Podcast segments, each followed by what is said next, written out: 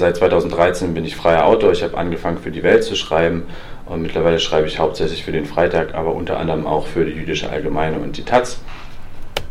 Und ähm, das dürfte auch der Grund sein, warum ich hier sitze, weil ähm, als ich in New York war, also am 30.12.2016 war ich noch dort zwischen Weihnachten und Neujahr letztes Jahr, da habe ich diesen Text hier in der Welt verfasst. Ähm, der wurde betitelt wie antisemitisch ist der deutsche Rap. Und ich glaube, äh, ich, ich, wusste damals nicht, dass das offensichtlich irgendwie noch nie jemand so besprochen hat und äh, dass die Resonanz darauf so groß war, hat mich ein bisschen überrascht. Ähm, auf den äh, Text bin ich gekommen, weil ich diese Dokumentation von, also in Anführungsstrichen Dokumentation von Kollega gesehen habe, auf die ich gleich noch ein bisschen näher eingehen möchte. Ähm, und ja, dieser Text hat einige Reaktionen provoziert und unter anderem wieder Nachfragen, unter anderem halt die Einladung zu diesem Vortrag die ich mich sehr freue. Und auch noch einen zweiten Text hier in der jüdischen Allgemeinen, der das Thema also noch ein bisschen weiter ausgeführt hat, wo es äh, unter anderem darum ging, dass Kollega auch ähm, ein Konzert absagen musste aufgrund diverser Vorwürfe, wozu halt auch Antisemitismus zählt. Der Text ist aus dem Februar dieses Jahr, habe ich offensichtlich auch in New York geschrieben. Dass die Dokumentation, um die es damals ging, mit der möchte ich äh, vielleicht auch gleich einsteigen. Ich denke, die meisten von euch, die sich irgendwie mit Hip-Hop beschäftigen, haben schon mal was von Kollega gehört. Ist also ein klassischer Gangster-Rapper äh, in Deutschland geboren und ähm, hat eine Dokumentation gemacht, äh, die heißt Kollege an Palästina, die geht zwei Stunden, wie man hier äh, äh, gut erkennen kann aus dem Screenshot von YouTube. Und ähm, er läuft dort also dort rum und äh, besucht die palästinensischen Autonomiegebiete und äh, besucht unter anderem ein palästinensisches Flüchtlingslager und hat sein Produktionsteam dabei. Ähm, und hier offenbart sich auch schon die Schwierigkeit des Ganzen. Also dieselben Leute, die seine Videos drehen, wo also irgendwie Kahn abgefackelt werden und mit, wo mit Schein geworfen wird, die beanspruchen also das Wort Dokumentation für sich äh, und laufen durch einen hochbrisanten, einen hochpolitischen Konfliktherd, äh, filmen das irgendwie ab und transportieren halt irgendwelche Sachen. Also man muss kein Journalist sein, um in dieser Dokumentation eklatante Schwächen festzustellen. Eine dieser Schwächen könnt ihr hier auf diesem Bild sehen. Ähm, es werden also Leute interviewt und was die eigentlich erzählen, wird fast meistens, äh, meistens fast immer rausgeschnitten. Man hört also nie deren Originalsprache. Es gibt immer irgendeinen so Typen, der ihn da begleitet. Äh, der übersetzt das alles ähm, irgendwie in die Kamera und die meiste Zeit erzählt Kollege seinen Zuschauern aber natürlich selbst, äh, was, was da Phase ist. Also diesen Untertitel, den ihr hier seht, äh, das ist in der Tat nicht jemand, der da jetzt gerade in diesem Bild spricht, sondern es ist Kollege selbst, der erklärt, was die ähm, Frau neben ihm auf dem Sofa gesagt hat. Und hier sieht man auch schon, wie schwierig das ist. Ähm, sie hätte wohl also sie hätte wohl erzählt, dass ähm, Soldaten in ihr Haus kamen, um ihren Sohn festzunehmen, aber sie hat sich nicht unterkriegen lassen und die ähm, abgeschüttelt. Ähm, nun stellt sich natürlich, man muss sich vorstellen, das ist halt eine Zwei-Stunden-Dokumentation, wird überwiegend von Kollegas Fans gesehen, die dürften wahrscheinlich äh, im Mittel zwischen 14 und 18 Jahren alt sein. Und die, man muss nicht unbedingt davon ausgehen, dass die jede Facette und jede, jedes Detail des Nahostkonfliktes kennen, die werden sich natürlich in diesem Moment die berechtigte Frage stellen, was ist da los? Ja? Warum, warum, leben die in solchen, warum leben die in solchen Verhältnissen? Warum wurde der Mann links im Bild hier angeschossen? Äh, warum muss die Frau, ähm, die Mutter, offensichtlich Soldaten aus ihrer Wohnung vertreiben? Wer tut diesen Menschen das an? Und ähm, das pflanzt sich auch sofort. Kollege ähm, läuft in der Dokumentation also rum und verteilt Bargeld zum Teil aus der Hose irgendwie an, an Leute, die auf der Straße sitzen, packt also die Scheine aus und ähm, richtet auch eine Schule ein in einem Flüchtlingslager, äh, kauft dort ähm, Bildschirme und Computer, äh, Elektronik und ähm, ja, Einrichtungsgegenstände, baut dort eine Schule auf und macht er Handshakes vor der Kamera und sagt so, so hier, jetzt haben wir mal endlich was gemacht, jetzt haben wir mal angepackt und äh, folgerichtig heißt seine Stiftung, die er dafür gegründet hat, halt auch Anpackerstiftung. Und er transportiert dort also einen Teil seiner Kunstfigur und einen Teil seiner echten Figur. Man fragt sich die ganze Zeit, was, warum denn genau dort und was soll das Ganze? Und natürlich klug wie er ist, ähm, nach den zwei Stunden, in denen er es gezeigt hat, filmt er sich selber in, sein, in seiner Kache sitzend und äh, erzählt nochmal was über seine Eindrücke, wie das da also war. Und, und äh, natürlich darf da nicht fehlen, dass er schon mal prophylaktisch sagen muss, dass man ihm natürlich Antisemitismus vorwerfen wird, weil er ja eigentlich nur helfen wollte. Und das geht ja in Deutschland überhaupt nicht, weil, Zitat, man kann, heute, man kann heute noch nicht einmal das Wort Jude sagen, ohne als Antisemit dargestellt zu werden, noch nicht einmal das Wort Israel denke zum Beispiel Veranstaltungen wie diese hier sind, glaube ich, das beste Gegenbeispiel dafür, dass man das in der Tat machen kann, ohne äh, Antisemit zu sein oder irgendwas Antisemitisches zu sagen. Aber er muss natürlich schon in diese Defensive gehen und das hat natürlich auch einen Grund, weil ich glaube, und äh, ich bin mit dieser Meinung, die teilt vielleicht nicht jeder, aber ich glaube, dass der Mann nicht ganz doof ist und ähm, eigentlich so ein bisschen auch weiß, dass eine einseitige Darstellung genau dieses Konfliktes äh, unter ja, äh, mit seiner Figur, die er ist und die er darstellt, genau die Reaktion provoziert, die dann auch im Nachhinein in den Kommentaren von ihm äh, unter dem Video extrem sichtbar wurden. Also ähm, ekelhafteste antisemitische Äußerungen, ähm, die natürlich äh, in so Bilder, die man hier sieht, die Schuld im Kopf selbst vervollständigen. Also für die Leute, die das wissen und die das sehen wollen und die Antisemiten sind und Antisemiten sind Leute, in deren Welt ist die Schuldfrage sozusagen immer geklärt, für die ist das hier ein ganz eindeutiges Symbol und da braucht man sich danach auch nicht ähm, ausred, äh, rausreden. Ähm, genau. Äh, unabhängig von diesem Video ähm, hat natürlich noch lauter andere Sachen gemacht. Ähm, das ist natürlich klassischer Gangster-Rap, der ist extrem frauenfeindlich und homophob. Und ähm, es gibt auch eine Line ähm, auf einem seiner Alben, das ist nicht seine Line, die, aber die, er ist gefeatured von einem Rapper namens Favorite und er hat das natürlich, er trägt das natürlich mit, wenn er das auf sein Album nimmt und weist dann die Schuld wieder von sich, dass er das nicht gesagt hat. Äh, ich werde die Line nachher noch zitieren. Und er musste ein Konzert absagen. Ähm, der sollte zum Hessentag auftreten. Das ist so eine Veranstaltung in keine Ahnung wo genau. Und ähm, der Zentralrat der Juden unter anderem und einige andere jüdische Organisationen ähm, haben da also ähm, an den Bürgermeister der Stadt appelliert, dass sie doch diesen Frauenfeind und diesen Homophoben nicht dort eine Bühne geben sollen. Und das äh, wurde offensichtlich auch so umgesetzt. Auf Druck dessen musste er das Konzert absagen. Er saß dann eine Woche später, da saß dann ein sehr angesäuerter Kollege bei Jan Böhmermann auf der Couch und äh, Böhmermann hat ihn dann angesprochen, gesagt, so, du hast ja jetzt in letzter Zeit ein paar Schwierigkeiten. Und er hat gesagt, so, er hat schon wieder ausgeholt hier mit der Keule, so nach dem Motto, man kann ja hier nicht mal mehr Jude sagen, und, und dann wird sofort ein Konzert abgesagt. Und da hat äh, Böhmermann schnell interveniert und gesagt, Verzeihung, wir sind hier eine Unterhaltungssendung, wir wollen jetzt hier bloß nicht über Antisemitismus reden. Und damit war das Thema gegessen. Ähm, ähm, von Kollega selbst kam dann nach Absage dieses Konzerts dieses äh, sehr eindrückliche Pressestatement, wo er also sagt, er ist gewohnt, dass Genrefremde leider auch 2017 die Kunstform des Battle Raps noch nicht verstanden haben und uns Rappern Homophobie oder Frauenfeindlichkeit unterstellen. Diese Ignoranz gegenüber der größten Jugendkultur unserer Zeit und daneben auch kommerziell, kommerziell erfolgreichsten Musiksparte ist aus meiner Sicht zwar unzeitgemäß, jedoch ist sie mir nicht neu.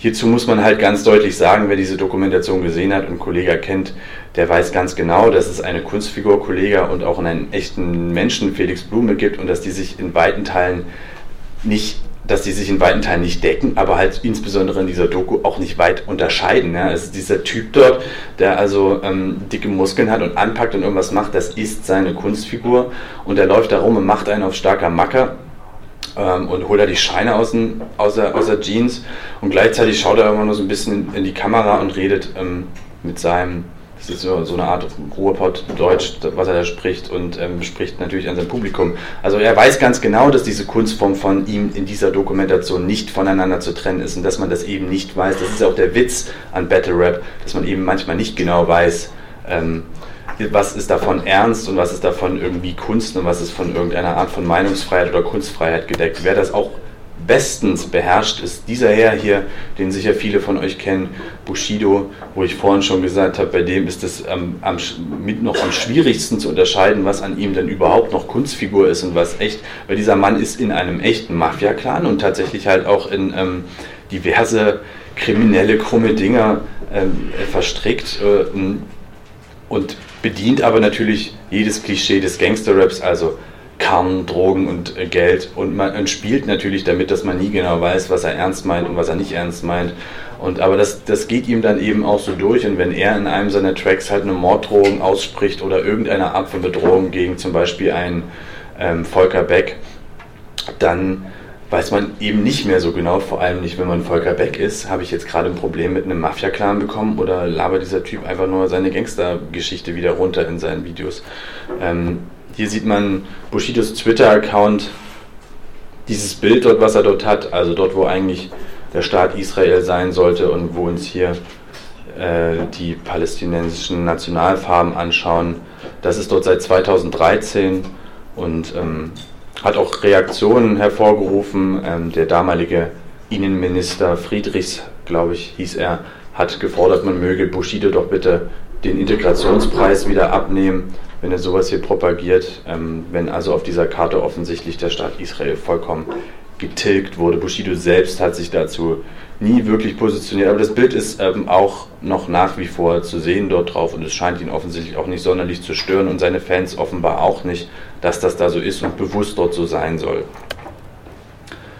Wegen diesem Herrn hier habe ich eigentlich angefangen, mal ursprünglich diesen Text zu schreiben. Das ist also auch aus dem Neo-Magazin. Ihr seht, ich schaue das offensichtlich sehr häufig. Und ähm, das Prinz Pi, ähm, in dieser Sendung wurde also eine Hommage an, an Deutschrap äh, initiiert, äh, ganz ähnlich wie das schon ähm, ein amerikanischer, in einer amerikanischen Late-Night-Show gemacht wurde von Jimmy Fallon, dort hieß es History of Rap und die, die haben hier sowas ähnliches gemacht, zusammen mit Dendemann, der damals noch Sidekick von Jan Böhmermann war. Und da sind also diverse Rapper aufgetreten und haben mal Klassiker äh, des Rap zitiert und daraus ihre eigenen Zeilen gemacht und hier äh, seht ihr Prinz Pi. Äh, ich weiß nicht, ob man das auf der Darstellung gut erkennen kann, aber er trägt einen Pullover einer palästinensischen Flüchtlings- äh, oder, oder Jugendorganisation, die auch ähm, nicht ganz ohne ist, die also auch Pressemitteilungen verfasst, in denen sie den Nahostkonflikt ähm, als einseitige Aggression Israels darstellt äh, und rappt dann diese Zahlen hier dazu, ähm, dieses ähm, etwas flache Wortspiel mit Mikroskop und Telefon, das ist in der Tat ein Zitat aus einem, sage ich mal, Deutschrap-Klassiker, äh, damals gemacht von Absolute Beginners äh, und äh, Sammy Deluxe. Und ähm, diese Zeile stammt, glaube ich, von Das Bo. Und er, er, zitiert das sozusagen und baut dann da drin aber ähm, diese Line ein, wie Ahmadinejad mache ich eine Kernfusion und sagt dann später, und dieses Wunder kann ich jederzeit wiederholen. Also ich glaube, ich muss dazu nicht so viel sagen dass das halt äußerst schwierig ist.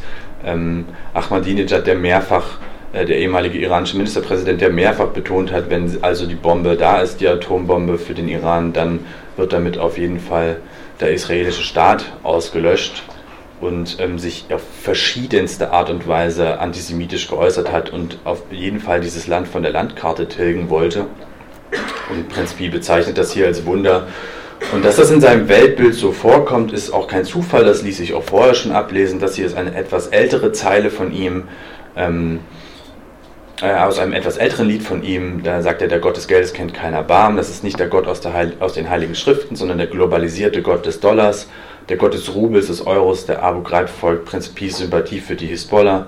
Und ich weiß nicht, ich glaube, ich sitze vor Leuten, die das verstehen, aber ich erkläre trotzdem immer noch irgendwie Sachen dazu. Die Hisbollah, die äh, libanesische islamistische Terrororganisation, die auch, ähm, gelinde gesagt, ein Problem mit der Existenz Israels hat.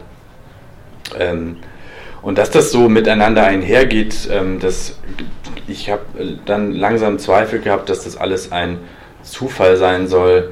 Äh, hier noch diverse antisemitische Stereotype, äh, auf die mich unter anderem auch äh, Markus hingewiesen hat. Das ist nur exemplarisch. Ja, ich kann hier nicht die ganze Bandbreite von, von Sachen runterrasseln, würde ich euch zu Tode langweilen, aber es gibt extrem viel davon. Sowas hier, das, da unten ist die Line von Favorite, ich leide Geld doch nie ohne einen jüdischen Zinssatz mit Zinssatz.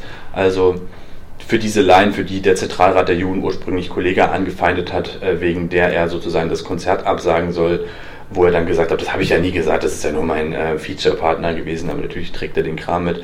Und die Orsons, die das auf eine ganz andere, aber nicht minder bescheuerte Art und Weise machen, also die versuchen irgendwie lustig zu sein und dann dieses, ich, äh, ihr könnt es selber lesen, dieses ähm, sehr eklige antisemitische Klischee wiederholen und bedienen.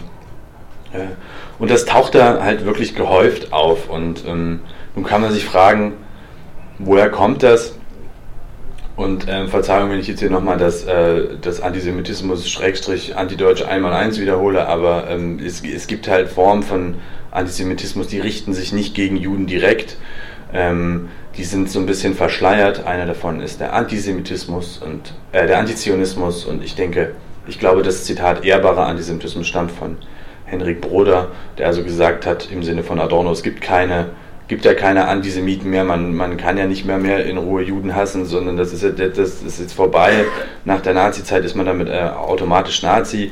Deswegen muss man jetzt ein ehrbarer Antisemit werden, indem man also den Staat Israel kritisiert und ähm, äh, die Menschenrechte der Palästinenser sozusagen zum Ausdruck bringt. Da solidarisiert man sich also mit einer Fremdgruppe und ähm, hat also ein Recht darauf, moralisch überlegen, äh, die Existenz Israels anzuzweifeln oder die Juden zu hassen, dann dieses Verschwörungsdenken, äh, von dem viele von euch sicher wissen, dass es meistens nur ein Fußbreit entfernt ist von ähm, Antisemitismus. Also es gibt eine Weltverschwörung, es gibt eine jüdische Weltverschwörung, es gibt Strippenzieher im Hintergrund, die sitzen irgendwo äh, und, und, planen alles und ähm, die Nähe zum Kapital ist da, die Nähe zum, zur, zur sogenannten Hochfinanz ist da, die sitzen an der Börse. Also es gab auch äh, noch so ein Zitat von den Juden an der Börse, von, das war glaube ich auch vom Kollege, immer wieder die gleichen Klischees und die gleichen Stereotype. Äh, Verbreitung falscher Fakten und Propaganda, da sei zum Beispiel massiv zu nennen, das ist auch so ein Kreuzberger Steroid-Rapper, der ähm, mal irgendwie so ein, so ein Gerichtsurteil, so eine Falschmeldung von einem angeblich äh, israelischen Gerichtsurteil verbreitet hat. Dass, ich ich frage mich nicht, dass irgendwie ein Kinderschänder dort bloß nicht ordentlich bestraft wurde oder so. Und äh, das ist offensichtlich eine Falschmeldung gewesen. Und hat darüber geschrieben, natürlich, wie kann sowas sein und so, so viel Ungerechtigkeit. Und diese Solidarisierung mit Fremdgruppen, die einem im ersten Sinne manchmal gar nicht so klar wird, äh, weil man denkt, die machen da ja relativ normale Sachen, aber man muss sich in der Tat dann schon fragen, warum denn ähm, Kollege, also ein Gangster-Rapper, der in seinen Texten sonst alle möglichen Sachen thematisiert, aber sich so eigentlich von allen politischen so, fremd, äh, so fern wie möglich hält, jetzt auf einmal sich mit einer Fremdgruppe solidarisiert, also mit äh, Palästinensern und sich von allen Millionen, äh, von Millionen ist vielleicht übertrieben, aber von allen hunderten Konfliktherden auf dieser Welt genau diesen kleinen Konfliktherd aussucht und genau dahin reist und genau dort irgendwas macht. Die Frage, die man sich stellen muss, ist dann immer, welche Motivation treibt diese Menschen an, warum machen die das und was wollen die damit bezwecken, also welcher funktionale Sinn steckt dahinter. Und wenn man zum Beispiel jetzt darüber redet und ähm, auf so einer Veranstaltung wie, wie dieser hier ist, dann fällt einem das manchmal schwer, so ein bisschen ähm, out of the box zu denken, weil man irgendwie, ich denke mal, dass viele von euch sich schon mit dem Nahostkonflikt irgendwie beschäftigt haben oder wissen, was Antisemitismus ist und so weiter und in welchen Formen er sich äußern kann. Aber das ist halt nicht normaler, also es ist nicht eine Sache, die jetzt rund um die Uhr alle Leute in diesem Land beschäftigt. So, wenn man jetzt auf der Straße fragt, ob es in diesem Land noch Antisemiten gibt, da werden viele davon einfach sagen, so nö, also das machen höchstens noch irgendwie ein paar Nazis, aber das gibt es eigentlich nicht mehr. Und äh, wenn man sie zu dem Nahostkonflikt befragen würde, würden sie wahrscheinlich auch relativ verkürzte Antworten darauf geben. Das hat also schon irgendwie eine Bedeutung, dass jemand wie Kollege, der so einen unglaublichen Einfluss hat, dort in diese Region reist äh, und und äh, diese sehr einseitig äh, gemachten Botschaften rüberbringt oder dass diese Stereotype bedient werden oder dass dieses Verschwörungsdenken gebracht wird oder dass diese Lines gebracht werden, wie die von Prinz Pi, die ich gerade eben gezeigt habe. Also ähm, kommen wir zu dem Teil, den ich mir mehr oder weniger aus den Fingern gezogen habe. Das hier sind alles ähm, exemplarische Beispiele. Also es, gibt es gibt da extrem viel, was man zeigen kann brauchen wir jetzt hier nicht alles zeigen. Wir fragen uns jetzt, was die Motivation dahinter. Okay, die Motivation kommt offensichtlich später. Hier nochmal so ein kleines bisschen, ähm, ja, Antisemitismus einmal eins, ich wiederhole es nochmal. Also, ähm, wir verstehen unter modernem Antisemitismus nicht den direkten Hass auf Juden, sondern den, äh, äh die falsche Hetze gegen Israel statt gegen die Juden. Äh, wir verstehen unter sekundärem Antisemitismus NS-Vergleich und Schuldabwehr. Ich glaube, das Zitat, was ich jetzt bringe, kommt auch von Henrik Bruder, der sagt, ähm, die Deutschen werden den Juden Auschwitz nie verzeihen. Also diese Täter-Opfer-Umkehr, ähm, dass da ja eigentlich irgendwie die Juden dran schuld gewesen wären.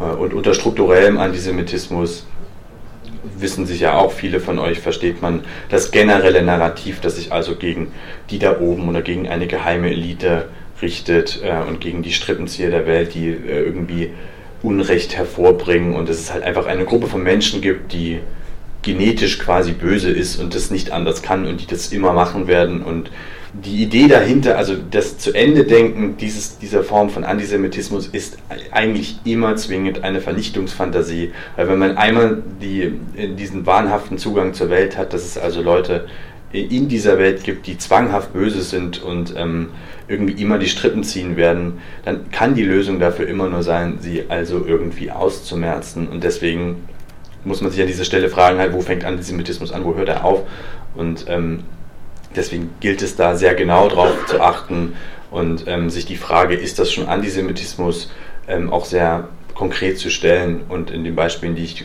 gerade gezeigt habe, kommt man dann, glaube ich, schnell zu einer Ja-Antwort. Das ist Antisemitismus, auch wenn da nicht Kollege rumläuft und sagt, ich hasse die Juden. Ähm, hier ist zum Beispiel so ein Beispiel äh, von Bruce Lee, der ist ähm, Hip-Hop-Journalist und Moderator, hat also auch so einen YouTube-Kanal, wo er häufig Rapper einlädt und mit denen redet. Er saß auch schon bei Böhmermann auf der Couch und ähm, hatte vor drei Jahren mal das hier geschrieben, wenn du wissen willst, wer dich beherrscht, musst du nur herausfinden, wen du nicht kritisieren darfst. Also ist das tatsächlich von wo? Es klingt sehr nach Voltaire, aber ähm, und dann ja dazu die Hashtags Gaza, Israel, Palästina, Krieg. Ähm, hier wird ganz deutlich, was ich hier ähm, auf der Folie vorher versucht habe, ähm, anzudeuten. Hier steht nichts von irgendwie, hier steht nichts drin von wegen, dass, dass, Juden schlechte Menschen sind, aber die Botschaft ist ja mehr als deutlich so. Es gibt also äh, irgendwie Leute, die einem den Mund verbieten wollen und die im Hintergrund irgendwie dafür gesorgt haben, dass man sie angeblich nicht kritisieren dürfe. Und wo die sitzen, hat er dann mit den Hashtags dann auch schon relativ deutlich gemacht. Ähm, dass diese Leute in Israel irgendwie sitzen oder irgendwas mit Israel zu tun haben, ist für ihn offensichtlich ganz klar. Ich versuche das jetzt irgendwie zu erklären. Ähm, ich habe das so ähnlich auch schon angefangen in meinen Texten zu erklären, habe es jetzt für diesen Vortrag noch ein bisschen ausgebaut und versucht darüber nachzudenken und mit vielen Leuten darüber gesprochen. Es gibt extrem viele Erklärungen dafür, Erklärungsansätze dafür. Die Frage, die ich mir jetzt stelle, warum gerade jetzt, warum gerade im Hip-Hop, warum taucht das, Verzeihung, so gehäuft auf. Und eine Erklärung, die ich ähm, hatte, ist Antisemitismus als Mainstream-Phänomen. Was ich damit sagen will, ist, ähm, dass Hip-Hop viele Jahre in Deutschland eine, eine Subkultur war, die sich also äh, untergründig abgespielt hat, zumindest halbwegs untergründig abgespielt hat. Und so ähnlich wie sagen wir mal Punk oder Hardcore jetzt nicht irgendwie die großen Bühnen bespielt hatte und auch nicht im Fernsehen war oder so. Das kam halt erst so ein bisschen mit ähm, einigen mit einigen Künstlern, die da erst erfolgreich wurden. Mittlerweile ist Hip-Hop halt wirklich unangefochten die Jugendkultur schlechthin. Ähm, die Charts sind extrem voll davon. Der Kram ist wahnsinnig erfolgreich und ähm, prägt Jugendsprache seit vielen, vielen Jahren. Also ich, ich kann mich, glaube ich, erinnern, dass mein Praktikum, als ich mein Praktikum bei der Welt gemacht habe, war gerade Babo das Jugendwort des Jahres 2013 muss das ja dann gewesen sein. Und ähm, da wurden dann Texte geschrieben, da stand drin, äh, Haftbefehl, also der Rapper, der dieses Wort benutzt hat, präge die Jugendsprache. Da wird natürlich so ein bisschen ein, ein Schluss sehr schnell gezogen, weil man muss natürlich auch vor Augen führen, warum ist ein Rapper in der Lage, Jugendsprache zu prägen. Das funktioniert natürlich nur, funktioniert natürlich nur, wenn die Jugend im überwiegenden Maße Rap hört, also diese die Fläche dann für auch nutzt und auch das cool genug findet, um das also in den eigenen Sprachgebrauch zu übernehmen. Es ist nicht so, dass Haftbefehl an Schulen rumgeht und tausendmal Babo sagt und die Leute stehen da und sagen so, das ist aber cool. Das funktioniert nur, weil sie sich das zu Hause anschauen und das toll finden und sich damit identifizieren können.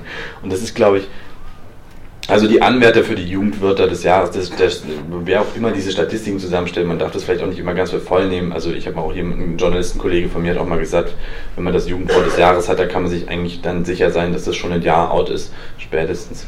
Und, ähm, aber trotzdem ist das ja ein Indikator dafür, dass es offensichtlich in der Lage ist, die Sprache zu prägen. Also Antisemitismus als Mainstream-Phänomen, alles was ich damals sagen möchte, ist, ähm, dass dieser Antisemitismus vorher schon da war und jetzt aber sichtbar wird dadurch, dass halt die Kanäle lauter sind, präsenter sind äh, und ähm, sich deutlicher äußern können und dadurch, dass diese ähm, diese Jugendkultur so erfolgreich ist. Vorher war dieser Kram, womöglich brodelte der aber schon genauso vorher dort, wie er jetzt rauskommt, äh, genauso wie Antisemitismus wahrscheinlich schon immer vor sich hin brodelt, bevor er zur lautstarken Äußerung kommt. Der zweite Erklärungsversuch ist ein bisschen unprominent, aber man sollte ihn trotzdem äußern. Antisemitismus als kulturelles Phänomen. Ich werde das gleich mal auf die, genau, ich gehe gleich mal auf die nächste Folie. Der, das stichhaltigste Indiz dafür ist ähm, der Rapper Haftbefehl, der mal einem Interview mit der Süddeutschen Zeitung, glaube ich, gesagt hat, er sei unter Türken und Arabern aufgewachsen. Da werden Juden nicht gemocht. Es gibt ja auch keine dort. Ich will Ihnen verraten, wie ein 16-jähriger Offenbacher tickt, für den ist alles, was mächtig ist und reich, aus einer beschränkten Sicht jüdisch. Und damit beschreibt er halt, was ich meine ähm, mit kulturellem Phänomen. Es gibt da also offensichtlich in gewissen religiösen Gruppierungen, in gewissen äh, kulturellen Milieus ähm, extrem starke antisemitische ähm, antisemitische Diskurse und die werden weitergegeben an Jugendliche und die wachsen dieser Welt auf und die werden damit sozialisiert. Äh, und dann äh, es ist nicht selbstverständlich, dass also ein Rapper wie Haftbefehl, von dem man immer nicht so genau weiß, ob der eventuell sehr doof ist oder doch nicht so doof. Und ähm, dann ist es nicht selbstverständlich, dass sie dann irgendwann ein Interview mit der Süddeutschen Zeitung geben und sagen, ja, da habe ich äh, früher ja ganz schön blöd gedacht als Jugendlicher, weil das sagt er hier in diesem Interview dann später, dass er also der Meinung ist, dass das alles ziemlich doof war. Mhm. Man muss davon ausgehen, dass also Leute so groß werden, in welchen Milieus und aus welchen Gründen auch immer, äh, und das ein Leben lang mit sich herumtragen und halt Wege und Mittel finden werden, das zu äußern, ohne es direkt zu äußern, also das Ungesagte zu sagen, indem sie eben diesen sehr stark, diese sehr stark verinnerlichte Weltsicht ähm, dann auf den Staat Israel übertragen. Äh, und das Publikum springt aber darauf ein, an und versteht diese Botschaften ganz genau. Ähm, die, die, ich springe ein bisschen hin und her, Verzeihung. Die dritte, die dritte These, die ich als Erklärung dafür hatte, ist Antisemitismus als funktionales Phänomen. Das ist so ein bisschen Soziologensprech, ich, ich, äh, ich entschuldige mich dafür, aber alles, was ich damit sagen möchte, ist, ähm, welche Funktion erfüllt denn Antisemitismus eigentlich und da kann man also feststellen, er erfüllt dieselbe Funktion, die er immer erfüllt. Er erklärt ein Stück von der Welt sehr viel einfacher, obwohl die Welt natürlich sehr komplex ist. Und ich möchte hier Marius Mocker zitieren, den ich nie kennengelernt habe, aber den, über den ich über, in einem Forum etwas gelesen habe, der schon vor einigen Jahren einen Vortrag gehalten hat über Antisemitismus im Hip-Hop. Ich stehle diese These also wirklich eins zu eins von ihm.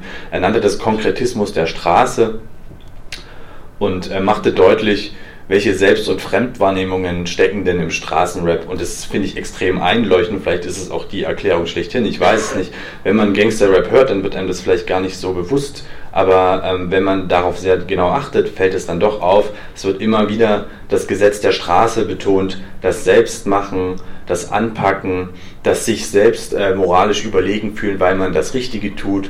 Ähm, Autoritäten werden in Frage gestellt, also Polizisten sowieso, aber auch irgendwie Politiker und auch irgendwie die ganzen anderen, also was auch ähm, eine klassische Jugendsozialisation ist, also die Eltern und irgendwie die Freunde, die einen irgendwie, irgendwie doof finden oder ähm, Leute in der Schule, die einen mobben und so weiter. Kollege macht das auch eins zu eins, der also immer wieder darauf anspricht, man muss was aus sich selbst machen. Es ist auch sicher kein Zufall, dass sein ehemaliges Record-Label Selfmade Records hieß und man muss das alles selber machen und man darf sich von niemandem was sagen lassen und insbesondere Gesetze muss man eben missachten, weil sie eben nicht äh, Gerechtigkeit herstellen, weil sie nicht moralisch sind. Wenn man also sozusagen als Migrant in dieser Gesellschaft, in dieser falschen Gesellschaft groß wird, dann muss man sich eben seinen richtigen Weg daraus bahnen und das ist im Zweifelsfall Drogenhandel oder Kleinkriminalität oder Großkriminalität oder wie auch immer. Diese Selbstwahrnehmung und die Fremdwahrnehmung ist natürlich, äh, was ich damit meine, ist, wenn man das so wahrnimmt, dass man selber sein eigenes Leben sehr gut in der Hand haben kann und sich solchen Autoritäten einfach widersetzen kann und damit Erfolg haben kann und wird, und das ist die Sprache, die im Straßenrap angewendet wird, dann muss man natürlich auch davon ausgehen, dass das für alle anderen auch zutrifft. Das heißt, Leute, die das nicht machen und nicht erfolgreich sind, die kriegen es einfach nicht hin, die sind zu doof dafür oder die machen das einfach nicht, weil sie blöd sind oder, äh, oder, oder halt lieber dem Gesetz gehorchen oder so weiter. Und Leute, die aber irgendwie erfolgreich sind und das Falsche machen, also irgendwie Ungerechtigkeit in der Welt herstellen, Kriege anzetteln und so weiter, die haben das ja auch selbst gemacht und selbst auf die Reihe gekriegt. Und deswegen muss man sich dann fragen, warum tun die das? Und die logische Schlussfolgerung daraus ist immer, die sind böse, ich bin gut, weil ich will ja, dass es mir gut geht und ich bin ehr, ehrbar und ähm, möchte um meine Freunde sorgen und äh, möchte hier irgendwie Gerechtigkeit herstellen zwischen den Unterdrückten und so weiter. Aber da draußen gibt es so viel Ungerechtigkeit und es fehlt einfach der Horizont zu begreifen, dass Ungerechtigkeit in der Welt nicht immer ganz konkret von irgendeiner kleinen Gruppe von Menschen veranlasst wird, die einfach wollen, dass Leute sterben oder so, sondern dass da halt einfach Systemzusammenhänge Aufeinandertreffen, die so komplex sind, dass man die manchmal gar nicht durchblicken kann. Aber diese Gesetz der Straße-Mentalität, wenn wir sie jetzt mal nennen, so nennen wollen, die vermittelt eben das Bild, dass die Welt sehr viel einfacher funktioniert und dass man einfach Dinge einfach anpacken kann und dann werden die gut. Genauso kann man aber Dinge auch einfach anpacken und dann werden die schlecht. Und dann muss man den Leuten aber eben unterstellen, dass es schlechte Menschen sind. Hier ähm, ein Beispiel, das ich auch im ersten meiner Texte zitiert habe die Rapper Fahrt und Snagger, die also so einen ähm, Song hatten, Kontraband. Ähm, ich denke, ihr könnt das alle selber lesen. Und hier wird das sehr sichtbar, was ich meine mit Gesetz der Straße. Also Zaungäste verhungern nicht, ich hole mir meinen äh, Grundbedarf. Äh, und der ganze Text ist eigentlich wirklich das Paradebeispiel für das, was ich gerade versucht habe zu erzählen. Es wird also die Intifada gelobt und äh, es wird äh, gegen Tel Aviv, also gegen Tel Aviv, gegen Politik aus Tel Aviv, sagen sie, glaube ich, gehetzt. Und hier werden also Dinge in eine Reihe gestellt. Netanyahu, Bush, Blair, Sarkozy, das sind also die ganzen Bösen, die im Hintergrund die Strippen ziehen und dafür sorgen, dass es Leuten so schlecht geht. Aber ähm, zittert vor uns, weil wir sind auf der Straße und wir ähm, haben wir unsere eigenen Gesetze. Wir lassen uns auch von den Bullen nichts sagen und wir lassen uns auch von irgendwelchen Politikern nichts sagen. Und äh, für euch kommt auch früher oder später der Tag des jüngsten Gerichts, da nehmen wir den Kram in der Hand. Also da ist sozusagen so eine Art verquere revolutionärer Eifer zu spüren. Und ähm, das sieht man auch hier an Pro Mahatma Gandhi, Martin Luther King und Che Guevara. Und das wird mit diesem Gesetz der Straße und mit dem Selbermachen verknüpft. Ähm, in diesem Video sieht man also ja, Protagonisten wie diese äh, hier mit, mit so einer Bazooka äh, und mit äh, einschlägigen symbolischen Kleidungen und gleichzeitig aber halt auch irgendwie Mädels mit Nike-Schuhen äh, und Typen mit äh, so Basecaps und so Kram und Baseballschläger und Kalaschnikows und so ein Kram. So wird also alles in einen Topf gehauen äh, und da brennt alles irgendwie. Sie stehen auf dem Schrottplatz und zünden alles an, glaube ich, und ähm, sagen also, wir sind hier die revolutionäre Gruppe, die wirklich verstanden haben, was Recht und Gesetz in dieser Welt sind. Die, die sie beanspruchen für sich halt moralisch überlegen zu sein und das weiten sie also auf jeglichen politischen Diskurs aus. aus und ähm, da ist dann die Wasch, die also vermeintlich logische Konsequenz daraus, pro Dschihadismus zu sein oder halt pro Palästin und gegen Israel. Ja, hier nochmal eine kleine Zusammenfassung von dem, was ich gerade schon gesagt habe. Vereine Narrative, die da auftauchen im Gangsterrap, sind ist eben die Sehnsucht nach einer unterkomplexen, gerechteren Welt, also die Unfähigkeit zu begreifen, dass Sachen so komplex sind, dass man eben nicht genau immer einen Schuldigen festmachen kann für die Dinge. Das ist das klassische Bilderbuch-Antisemitismus. Also da sitzen immer irgendwo irgendwelche Leute und die sind daran schuld.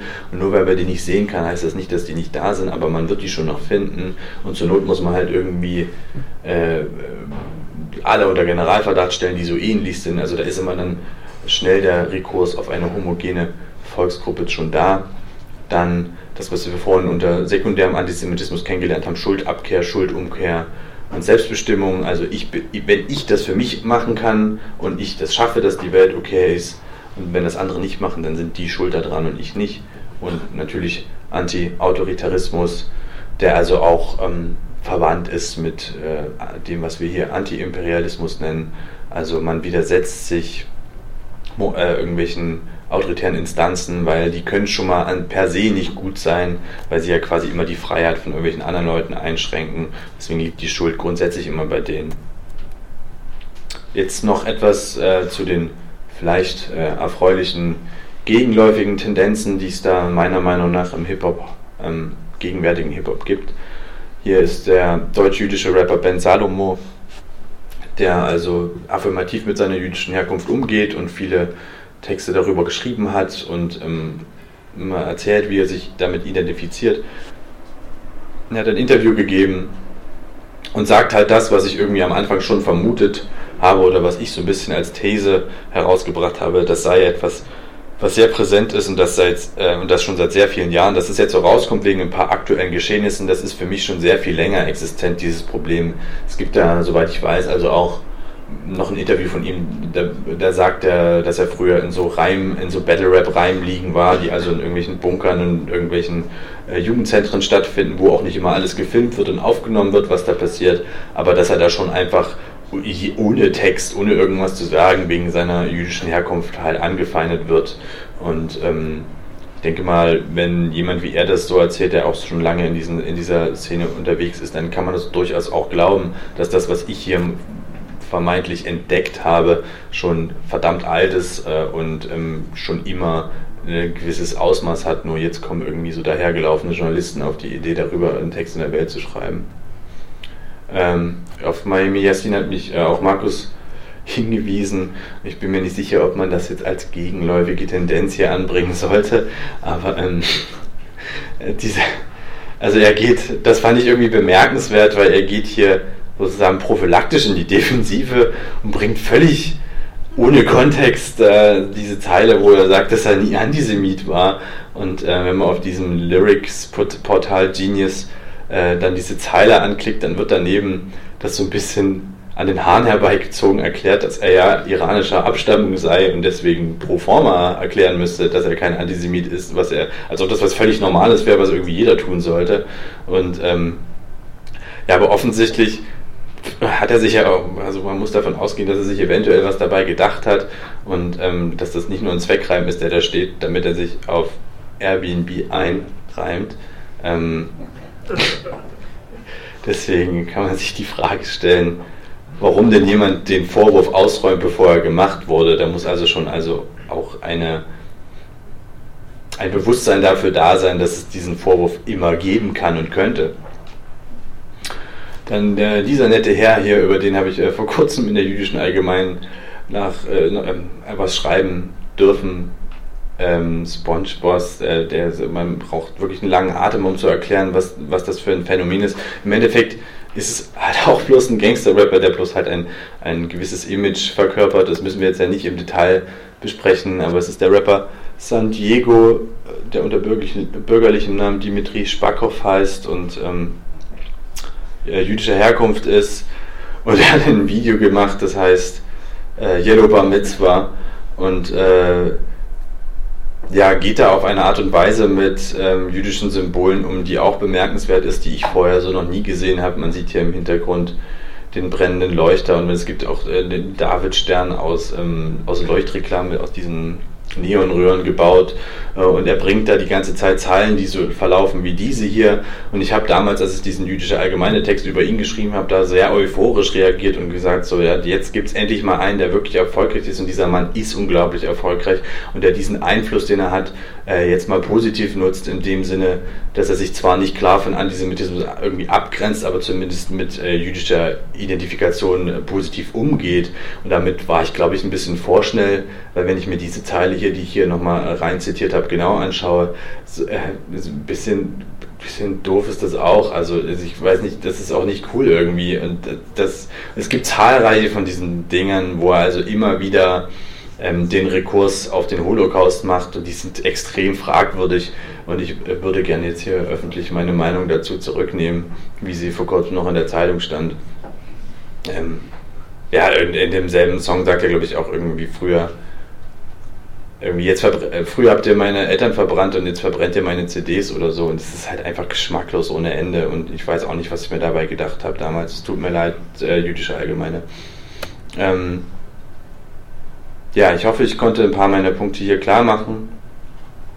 Kann darüber ewig reden und ich habe versucht, das halbwegs kurz zu fassen und hoffe, habe euch nicht gelangweilt mit diesem kleinen, mit diesem kleinen Zwischenspiel zur Erklärung von verschiedenen Formen von Antisemitismus und warum es eben nicht nur reiner Judenhass ist, sondern sich auch auf andere Art und Weisen äußern kann. Kurze Zusammenfassung äh, meiner Thesen, warum ich glaube, dass die Dinge so sind, wie sie sind. Mainstream und Underground Rap als jugendkultureller Spiegel, damit meine ich also Spiegel in zweifacher Hinsicht. Einerseits ähm, übernehmen Jugendliche wie bei jeder Jugendkultur halt Sprache und Erklärungsmuster, die da vorkommen in ihre eigene Welt. Also wir haben vor nicht allzu langer Zeit erst die Statistiken gesehen, dass Judisch schon wieder längst ein geläufiges Schimpfwort auf äh, deutschen Schulhöfen ist. Also das erste Mal seit vielen Jahren. Und ähm, gleichzeitig ist aber auch sowas wie Jugendsprache oder Jugendkultur wiederum ein Spiegel von dem, was also in Rap passiert.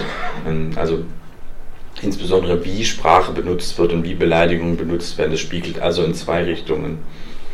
Ich komme aus Ostdeutschland, da ist es irgendwie so ein bisschen, immer so ein kleines bisschen anders, aber immer wenn ich, in, äh, immer wenn ich im Westen unterwegs bin, habe ich das Gefühl, dass die Jugendlichen hier echt reden wie in diesen YouTube-Videos. Also, dass sie wirklich diese Sprache so benutzen und diesen Gangster-Slang so haben. Das ist irgendwie im Osten nicht so, da ähm, ist manchmal noch die, dieser seltsame Dialekt ein bisschen prädominant. Ähm, der zweite Punkt, den habe ich, glaube ich, vorhin schon zu Genüge ausgeführt. Antisemitismus ist eben nicht nur Antisemitismus, sondern auch eine Form, also es ist eben nicht nur Judenhass, sondern auch eine Form des Zugangs zur Welt. Ähm, es zeichnet eine unterkomplexe Welt, in der die Schuldfrage geklärt ist bei allen Ungerechtigkeiten, die so äh, vonstatten gehen, sei es im Kleinen wo also jemand wie Haftbefehl sagt, ähm, Juden sind generell böse Menschen und oder sei es im Großen, wie in dem Video von äh, Fatih Snager, die also sagen, Politiker aus Tel Aviv in Kooperation mit äh, den USA, die lenken hier die Welt und wegen denen geht es hier äh, so ungerecht zu.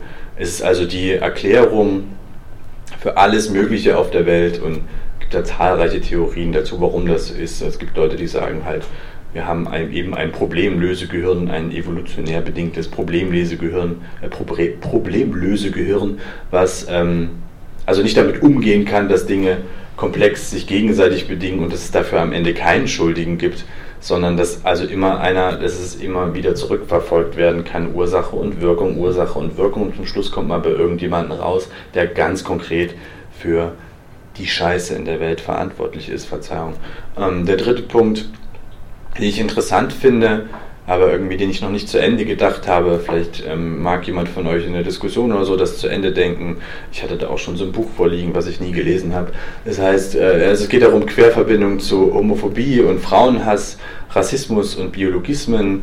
Also es gibt diesen Autor, mir wurde von einem Jungle World Autor empfohlen, das Buch zu lesen. Ich habe es wie gesagt nie gelesen. Tja, Kunstreich heißt der Mann und ähm, das Buch heißt, glaube ich, Dialektik der Ausgrenzung. Und ähm, er zieht da diverse Verbindungen halt zwischen der Homophobie und dem Schwulenhass äh, im Dritten Reich und dass äh, das so eine ähnliche Funktion erfüllt wie Antisemitismus, also dass quasi die nicht funktionalen äh, Schwulen, die also keine reproduktive Sexualität haben, irgendwie so gelabelt werden müssen, dass sie weg müssen oder dass sie halt nicht produktiv sind und äh, aus dieser Gesellschaft rausgeschmissen werden. Das fand ich sehr interessant und aber äh, und es ist natürlich offenkundig, dass das im Hip-Hop eine extreme Rolle spielt, Homophobie. Also es gibt, glaube ich, so es gibt nicht so viele Leute, die so panische Angst davor haben, eventuell schwul zu sein, außer halt Fußballer und Rapper. Und ähm, das, also ja, also mir, mir leuchtete das so ein bisschen ein, ich habe es noch nicht zu Ende gedacht und das, ähm, ähnlich verhält es sich dann vielleicht auch mit Frauenhass, äh, der ja auch im Rap die ganze Zeit vor sich geht. Und Rassismus und diversen Biologismen, ähm, da tauchen auch immer wieder die gleichen Metaphern auf, also von wegen äh, Blut, das durch die Adern fließt und äh, wir sind eine Familie. Dann gibt es diese Clan- und Crew-Mentalität, also es gibt eine, immer eine In-Group und eine Out-Group, das heißt, wir sind immer die Guten und wir wehren uns gegen die bösen Äußeren. Und man sieht es halt äh, manchmal in diesem humoristischen Gangster-Rap, dass halt also irgendwie so Leute wie Sido früher in den Club gelaufen sind und, und dann sagen, jetzt haben wir aber die Knete in der Hand, jetzt läuft hier alles in dem Laden nach unserem Gesetz. Und ähm, genauso funktioniert dann aber eben auch die Sicht auf die Welt, wenn man das nur selber genug kann und sich selber genug Macht aneignet, kann man die Dinge eventuell zum Guten ändern und das ist eben dieses Wir gegen die Narrativ, also es gibt irgendwie die Guten und die sind im Kern gut, die werden auch immer gut bleiben oder es zumindest gut gemeint haben. Und wenn man das aber anspricht, dann muss es zu, also quasi ex negativo auch Leute geben, die das nicht sind, gegen die man dann sein kann. Und denen wird auch abgesprochen, dass sie sich also jemals ändern. Ähm, abschließend möchte ich auf diesen Blog hier hinweisen. Das ist nicht mein Blog, ich habe damit auch nichts zu tun. Und, aber das ist, ähm, dort schreibt ein anonymer Autor oder eine Autorin oder ein Autorenkollektiv. Ähm, Der Blog heißt Rothschild Reptiloid. Ich zeige den hier, weil viele der Sachen, die mich damals zum Text inspiriert haben, die ich dir geschrieben habe, die stammen hier draus. Und ähm, da gibt es extrem viele Sachen noch. Also wer noch viele, wer noch Beispiele braucht oder irgendwie gerne noch Verknüpfungen ziehen möchte zu Verschwörungstheorien oder zu generellen Theorien des Antisemitismus und wie sie sich im, im Rap niederschlagen, diese Seite hat alles und ähm, weiß alles und wer auch immer das macht, herzlichen Glückwunsch. Ähm, ich, wäre, ich hätte das nie so schreiben können. Das ist wirklich großartig und kriegt nicht so viel, nicht so viel Reichweite, wie es bräuchte. Und wer noch Sachen zu mir wissen möchte, warum auch immer, es gibt es ja auf dieser Seite, da könnt ihr meine Texte nachlesen oder ähm, mir auch noch eine Nachricht schreiben, falls euch das hier gefallen hat oder falls es total zum Kotzen fandet. Da gibt es ein Kontaktformular und ähm, ja, vielen Dank, dass ihr mir zugehört habt und ich freue mich darauf, mit euch jetzt nochmal darüber zu reden.